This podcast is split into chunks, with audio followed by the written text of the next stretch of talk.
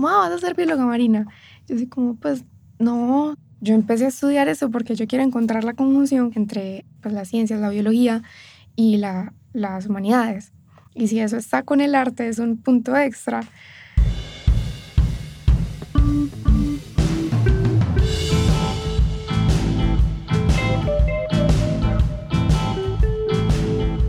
Esta es Natalia Betancourt, una estudiante que conocí en el 2017 cuando yo estaba dictando el curso de antropología en la Universidad EAFIT.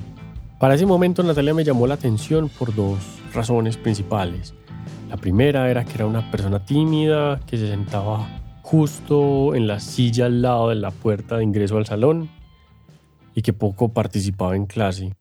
Sin embargo, cuando la abordaba directamente para que interviniese durante las sesiones, cuando le pedía pues explícitamente que emitiera una opinión, sus argumentos eran tan lógicos, claros y bien estructurados que no dejaban de sorprenderme. Por otro lado, la segunda cosa que me parecía curiosa en ella era que en ocasiones iba vestida con uniforme de colegio. Este hecho en particular hizo que en algún momento le preguntase la razón por la cual ella iba con ese uniforme dado que ella solo aparecía en el curso que yo dictaba y no en ninguna de las otras materias de la carrera. Para ese momento, Natalia me explicó que la Universidad de AFI tenía un programa en el cual los estudiantes de último grado de bachillerato podían tomar alguna materia que fuese de su interés y que pues potencialmente les ayudase a definir cuál carrera querían estudiar. Curiosamente, Natalia escogió la materia antropología, puesto que ella tenía una suerte de dilema por un lado, estudiar biología y esto implicaba no estudiar una ciencia social o estudiar algún tipo de ciencia social y no contemplar ningún área relacionada con la biología.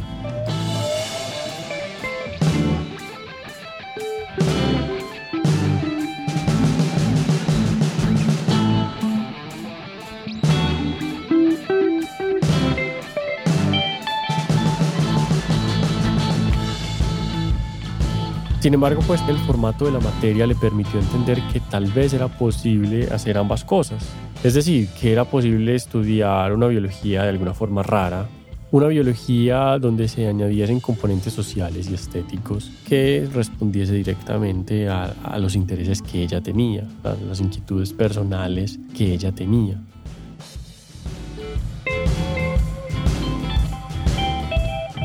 El trabajo final de la materia de antropología era un ejercicio libre, básicamente basado en una única premisa, hallar un área de interés personal y desarrollar un trabajo que permitiese simultáneamente plantear preguntas a nivel biológico y social. Natalia resolvió el proyecto a través de un corto ensayo cuyo título era Una pregunta, confusión que justifica el exterminio. En ese texto ella básicamente resumía una suerte de evidencia biológica para diferenciar entre chuchas o zarigüeyas y ratas y simultáneamente presentaba un argumento para entender desde perspectivas sociales o históricas por qué se generaba un trato violento hacia estos animales. Errático es una serie sonora que aborda la intersección entre biología, arte y antropología. Sin embargo, la proporción en la que estas áreas se mezclan es completamente variable y depende del proyecto que estemos abordando en cada capítulo. Mi nombre es Alejandro Valencia Tobón, yo actualmente trabajo para la Universidad de AFIT y esta serie sonora es producida gracias al apoyo del Ministerio de Ciencia, Tecnología e Innovación del Gobierno de Colombia. Este episodio básicamente está dividido en dos partes. En la primera, Natalia lee la versión revisada del texto que ella originalmente presentó en la materia. Y en la segunda se presentan algunos extractos de una conversación que yo tuve con Natalia en el cual intentábamos abordar de forma retrospectiva qué era lo que había detrás de ese ensayo y qué impacto tuvo la forma en la que se abordó la materia para que finalmente ella tomase la decisión de estudiar biología en la Universidad de Afit.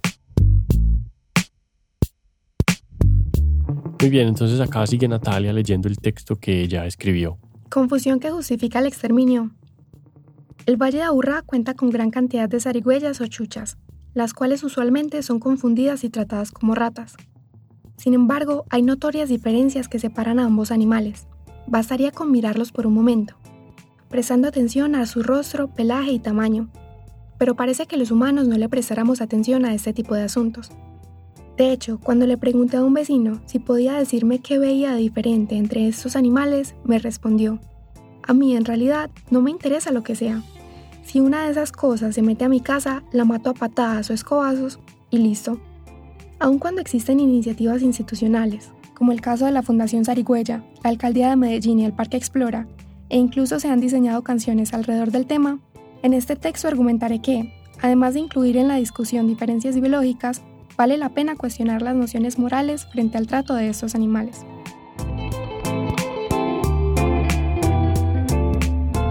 Las ratas son mamíferos del orden Rodentia, lo que quiere decir que son roedores igual que los ratones, conocidas también como roedores inantrópicos, que habitan ambientes urbanos y que están adaptados a las condiciones creadas como consecuencia de la actividad humana. Las ratas comunes tienen cola larga, cabeza pequeña, hocico puntiagudo y cuerpo alargado, los roedores se consideran principalmente herbívoros granívoros, es decir, comen frutas, granos, cereales y materia vegetal.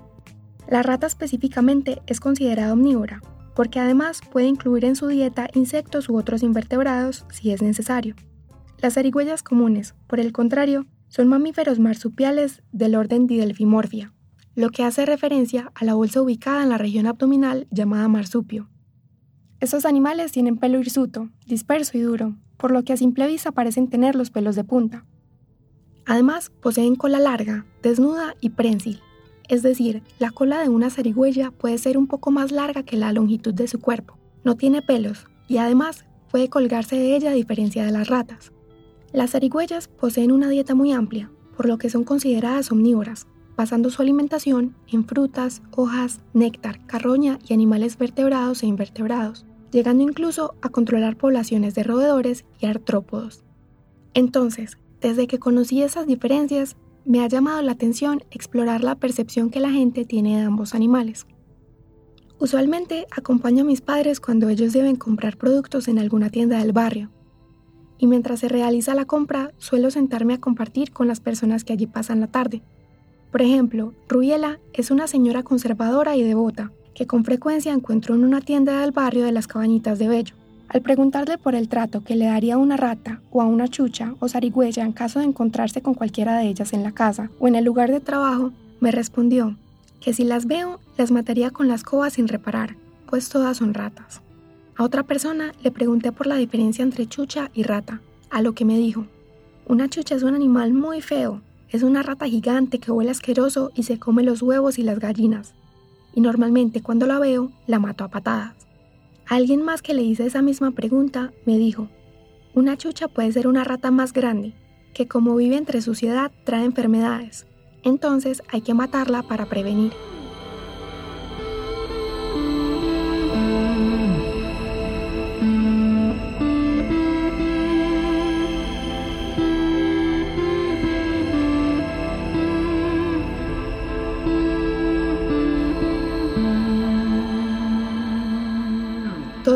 Llevó a pensar, ¿existe entonces una confusión que justifica el exterminio?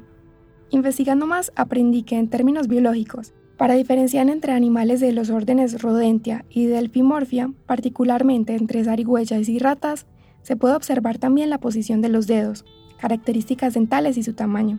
Por ejemplo, las zarigüeyas tienen pulgares, llamados hallux o primer dedo ponible, en sus patas, por lo que son ágiles arborícolas. Por el contrario, en el orden Rodentia, los cinco dedos son rectos y ninguno es oponible. Para diferenciar estos grupos, también es importante considerar la posición y el tipo de dientes. Los roedores tienen un par de incisivos, tanto superiores como inferiores, de crecimiento continuo. Carecen de caninos o colmillos, por lo que presentan un espacio o diastema entre los incisivos y la línea de molares. En el caso de las chuchas, se tienen más de un par de dientes incisivos, y de hecho tienen cinco pequeños incisivos superiores y cuatro inferiores. Además, las chuchas tienen largos caninos y no existen espacios o diastemas amplios en las líneas dentales. En relación al tamaño, las ratas pueden pesar entre 70 y 300 gramos y medir entre 16 y 22 centímetros, y son consideradas plagas, mientras que las zarigüeyas pesan entre 500 y 2000 gramos y miden entre 300 y 440 centímetros. En otras palabras, las zarigüeyas pueden ser notablemente más grandes que las ratas, pero al mismo tiempo son absolutamente inofensivas y cumplen importantes funciones ecológicas en los lugares donde se encuentran. Aun considerando estas características morfológicas diferentes, las zarigüeyas se han ganado una mala reputación, pues comúnmente no se sabe qué las diferencia de las ratas. De hecho, mientras estaba en otra tienda del barrio Belén de Medellín, una persona me dijo, todo eso es lo mismo, traen enfermedades y son sucias, entonces hay que matarlas. Pareciera ser que tanto ratas como zarigüeyas son asociadas con suciedad, contaminación y enfermedades. Estas diversas respuestas no solo sugieren que hay un desconocimiento sobre las características biológicas de ambos animales, sino que también evidencian a las zarigüeyas como objeto de estigmatización.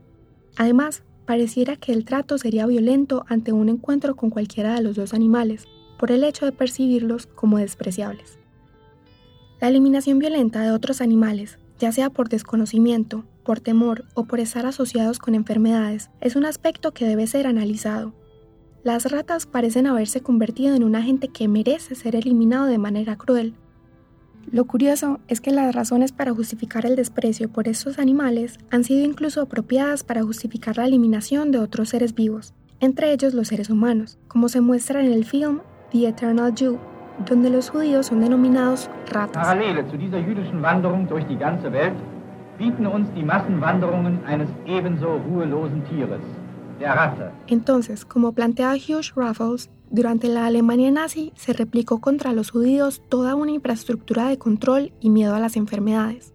En otras palabras, para Raffles, los judíos en realidad no solo fueron tratados como alimañas o bichos raros, sino que fueron eliminados específicamente como piojos y ratas. La lamentable situación con los judíos podría ser usada como ejemplo para argumentar que lo que está en juego con la confusión existente en cuanto a la diferencia entre chuchas y ratas y el consecuente trato dado a ambos animales no es solo una cuestión biológica, sino también moral. Y es justo acá donde cobra sentido pensar en las respuestas que recibí frente al trato que se les daría a los animales. Aquello que se percibe como despreciable, que desconocemos y que se asocia con enfermedades, merece ser eliminado a patadas o a escobazos. Entonces, aun cuando nuestra legislación proclame que los animales son seres sintientes y que deberían recibir protección contra el sufrimiento y el dolor, se podría argumentar que dada su condición de animales dañinos y generadores de enfermedades, las ratas, los ratones, los insectos o invertebrados en general son una excepción a dicha norma. De hecho, en el parágrafo 1 del artículo 339p se describen excepciones a las circunstancias de agravación punitiva frente al maltrato animal, a saber,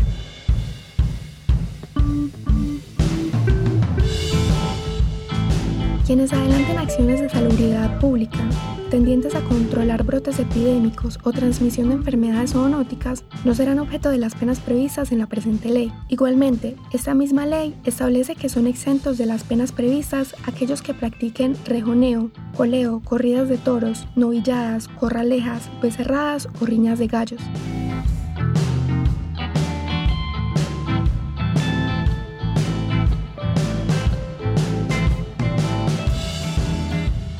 ¿No hay un problema moral en todo eso? Parece ser que matar ratas, grandes o pequeñas, está bien, pero si se tratase de perros, gatos y otros animales más carismáticos y agradables para la cultura nacional, probablemente sería inaudito matarlos de la misma manera como se extermina las ratas. Y por el contrario, no hay inconveniente cuando se termina con la vida de las arigüeyas por el hecho de haber sido confundidas con ratas. Curiosamente, a pesar de que han sido seres despreciables en nuestra cultura, las ratas podrían haber sido una de las pocas fuentes de alimento y supervivencia para algunos conacionales, de manera que al menos en términos históricos, el trato cruel puede no ser la única forma de contacto con la naturaleza despreciada. Así lo refiere David Bushnell en su libro histórico Colombia, una nación a pesar de sí misma, cuando comenta que Pablo Morrillo, militar del ejército español, encargado de sofocar la rebelión en las primeras dos décadas del siglo XIX, teniendo como objetivo conquistar Cartagena, sitió la ciudad en un lapso de 106 días, durante el cual los habitantes de la ciudad se vieron obligados a alimentarse con burros, ratas y bacalao rancio. En el caso de las chuchas, un ejemplo proviene del pueblo indígena Nasa, en el Cauca, para quienes este animal es una fuente de alimentación, como se expresa en el texto, comida, territorio y memoria. En conclusión, el problema no radica solamente en el hecho de matar las arigüeyas por ser confundidas con ratas, sino que también debemos cuestionar la idea según la cual todo aquello que genera inestabilidad o incomodidad en algunos humanos podría ser matado a patadas o escobazos. Asimismo, sugiero que la diferenciación entre chuchas y ratas y el trato que se les da es un tema que debería abordar nociones morales y culturales y no solo aspectos biológicos.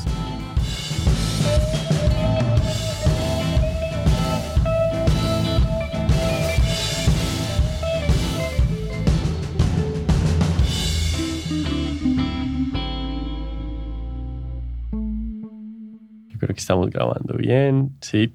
Cuando, cuando vos entraste al curso, claramente eras una persona que se salía de la media por como el nivel, hablabas inglés, la forma en la que abordabas las preguntas era un poco más estructurada. Pero ¿cómo llegó la idea de hacerlo así? ¿Cómo llegó la idea de hacer ese trabajo de la manera en la que lo hiciste? Yo había escuchado en el colegio a una compañera conversar al respecto y con el, con el, la, con el trabajo ya yo me puse a pensar, bueno, ¿yo qué quiero hacer? Y ya fue en las idas a la finca, en conversar en la tienda de mi tío, en preguntar, que yo me di cuenta como, bueno, más allá de, de, de que sea un problema biológico el que la gente esté matando zarigüeyas por confundirlas con ratas, esa confusión también puede justificar otras cosas, pues el tratar mal a, en general a, a los animales o a las personas.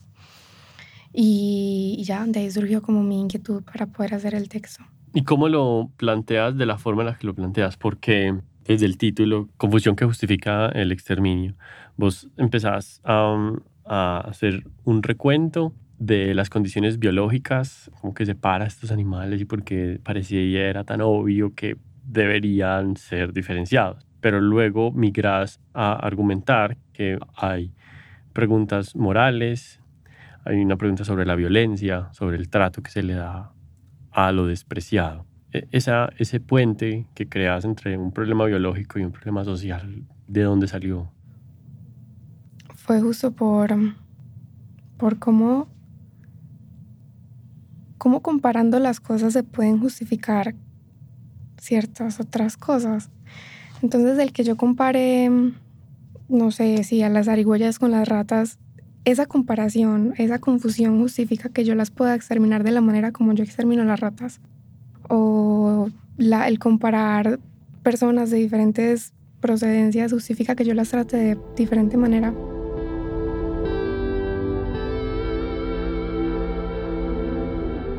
Cuando entras al curso, yo llego con una historia de vamos a hacer una biología en forma de antropología que tiene unos tintes estéticos y, y lo que hay excluyendo pues un par de personas, incluyéndote a vos. Fue un rechazo fuerte a esa primera idea. Con el paso del tiempo eso ha ido cambiando. Pero ¿cómo, cómo fue esa transición? Eh, yo no me relacioné mucho con el grupo en general, pero yo sí noté como el rechazo y el, no sé, como que no tenían ganas de, de, hacer lo que tú proponías. Y de hecho a mí me emocionó mucho porque eso era lo que yo estaba buscando justamente para como ese puente. Esa materia fue el puente que yo estaba buscando para poder definir qué quería estudiar. Entonces, el tema de la libertad y el poder escoger qué hacer, el poder escoger si hacer un texto o una imagen o pues era enteramente lo que uno, lo que uno decidiera. Y es algo que me he dado cuenta que en las otras materias de la carrera no sucede.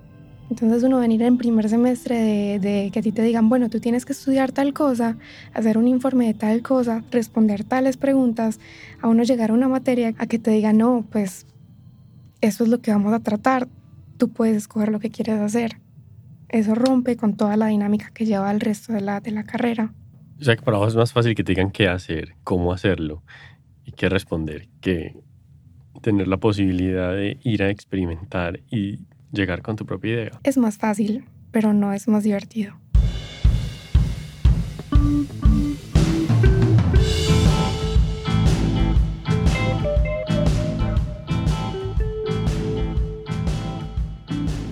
Es, mucho más chévere uno poder tener la libertad de, de, ser creativo, de escoger un tema y ligarlo con otro totalmente diferente, pero al final encontrar un puente. Y es algo que no se ve mucho, pues yo no he visto mucho como en, en las materias que he visto, además de antropología. En ocasiones hay una sensación de, de que un buen trabajo merece un 5 ya. Y eso es lo que le da el valor al trabajo. Vos no sacaste 5, no sacaste, no sé, 4,6, 4,7 y un texto lleno de comentarios. Y todos los comentarios estaban diciendo aquí hay algo muy bueno y, y lo que yo estaba intentando decir con ese montón de rayones en el documento es hagamos algo mejor. Vos lo recibiste así en un principio, cuando yo te devuelvo el texto lleno, lleno, lleno de rayones y lleno de comentarios en Word, viene la idea de, ay, ¿por qué no me puso 5? O de, ¿cómo fue esa primera recepción de los primeros comentarios al primer documento? Cuando yo vi tantos comentarios me quedé boquiabierta. Yo dije, ¿qué es eso? Porque ni siquiera en el colegio pues me daban tanta retroalimentación sobre los trabajos. Y ahora que ya estoy estudiando, en, en general no hay tanta retroalimentación. Simplemente es como, ah, esta es la nota. Y a veces cuando uno les pregunta a los profesores es como, ah, pues lo hiciste bien. O no, no, no fue muy bien porque no lograste conectar las ideas. Pero no hay algo en concreto que uno diga, eh, bueno, esto, esto es lo que puedo mejorar. O aquí me faltó conectar ideas o referencias. Entonces, con todos los comentarios, cuando yo me puse a leer, me sorprendió mucho. Y entras a la universidad nos empezamos a reunir. Te digo, existe esta posibilidad, yo quisiera que esto lo, lo presentemos de otra forma. Y lo empezamos a trabajar. Volviendo a los comentarios, empiezan otra vez una cadena gigante de sugerencias. En esas reuniones, ¿cuál era la idea que motivaba lo que yo te pedía que, que revisaras? Pues yo sabía que el trabajo necesitaba pulirse y yo confiaba en que pues yo confié enteramente en tus habilidades y en, y en, que a lo largo de todas las reuniones respetaste como lo que yo quería hacer y el estilo que yo traía. Entonces, todos los comentarios le aportaban como cierto valor al texto. Y eso fue lo que me motivó a seguir estando abierta a recibirlos. Por ejemplo, con las recomendaciones de los, de los textos para leer aunque yo no entendía muy bien cuando nos reuníamos la primera vez, después de leerlos varias veces, después de leer mi texto y buscar la manera de conectarlos, ya todo cobraba mucho más sentido. Y, cada vez las recomendaciones tenían mucho más sentido para mí en, la estructura del texto. Era más, más fácil integrarlas y, y conectarlo, que no fuese algo como lineal, sino que terminase uniendo el inicio y el final. Si la universidad pues abriese más espacios como estos para que, para que los estudiantes pues puedan mostrar sus trabajos, para que haya acompañamiento y para que haya una fusión real entre las disciplinas. ¿Qué quisieras que, que tuviera lugar? ¿Cómo quisieras que se vieran las cosas? Esto, yo no pensé que esto podía ser posible en la universidad.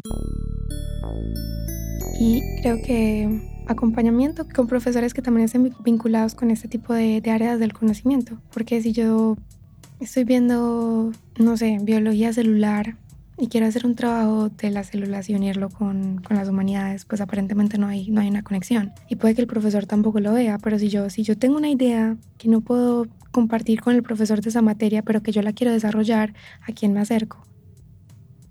Entonces a una, una acompañamiento o alguien al que uno le pueda preguntar bien y poder desarrollar la idea. También la retroalimentación. Este semestre yo hice un, un trabajo en el que también logré unir ambas cosas, pero, pero no hubo nada de retroalimentación. ¿Y qué hay como la espinita? Bueno, pues la nota sí, pero yo quería, yo quería más, yo quería saber qué podía mejorar y más recursos, espacios así de este tipo para, para poder mostrarle los trabajos a las personas, a la, a la gente, a la comunidad en general, para que los estudiantes de semestres anteriores o de otros se animen a, a hacer este tipo de cosas también.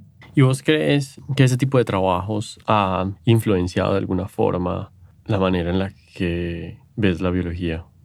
Sí, totalmente.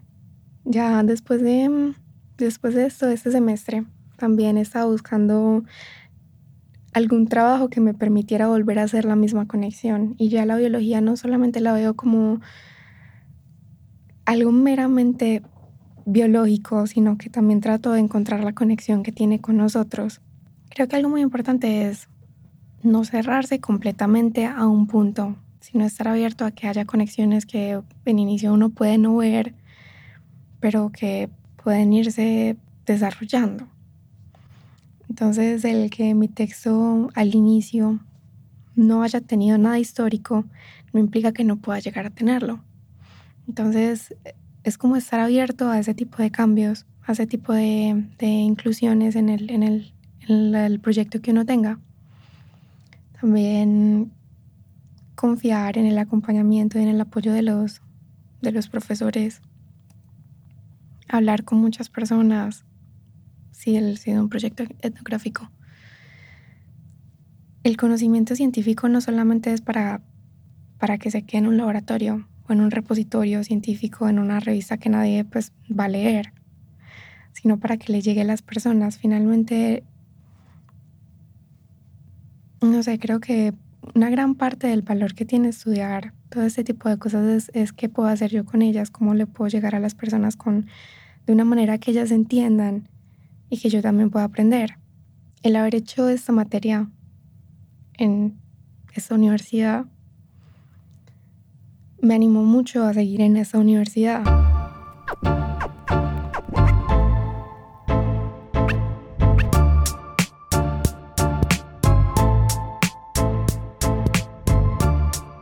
Finalmente, una suerte de cierre del proyecto fue participar en una exposición, una exposición de arte, quiero decir.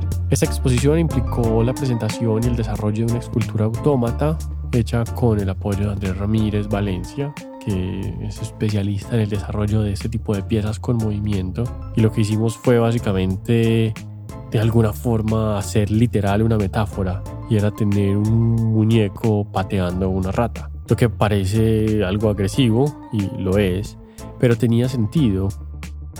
Cuando esa pieza se puso en el espacio público, la gente empezó a pasar y se vio atraída por moverla, se vio atraída por el movimiento y empezó a jugar con ella y a preguntarse por qué estaba ese sujeto dándole patadas a una rata.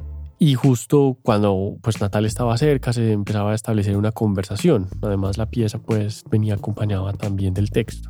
Entonces quisiera acá escuchar algunos de los comentarios que Natalia hizo y cuáles eran sus opiniones frente al desarrollo de esa instalación. Al inicio cuando tú me comentaste de la exposición yo no tenía ni idea de qué hacer. Yo me la pasaba pensando y yo, no, no sé, no sé qué hacer. Y mm, cuando me presentaste la posibilidad de hacer el autómata, me llamó muchísimo la atención porque fue algo muy, muy claro, muy directo, algo que las con lo que las personas podían interactuar. Más allá de ser una fotografía, la gente podía moverlo, cambiarle la velocidad, mirar cada cuánto le pegaba la rata, la expresión del autómata. Todo era muy, muy particular, era muy valioso. Entonces, fue una instalación que unió como lo que yo quería hacer. Y ahora la gente preguntarse por qué uno le pega una rata.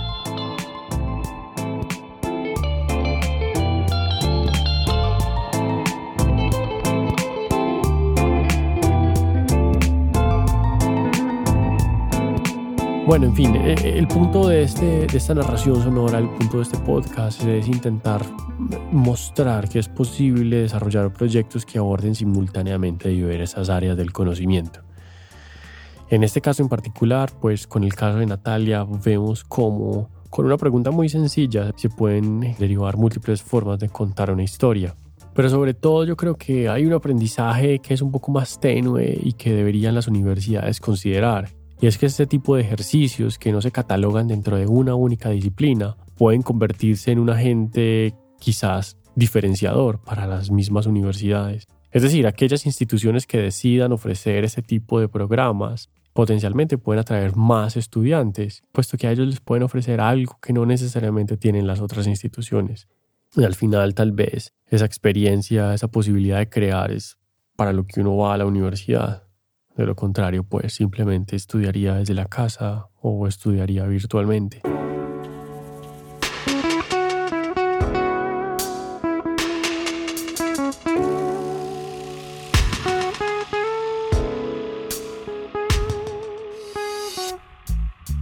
Ok, este es el final del primer capítulo de Errático. La música fue compuesta e interpretada por Carlos Restrepo. Yo estuve encargado de la producción, grabación y edición. Natalia y yo queremos agradecer especialmente a Ginette Perrigo Martínez por su asesoría en el desarrollo de este texto. Igualmente valoramos la participación de las personas que hicieron posible el trabajo etnográfico en el que se basó este proyecto.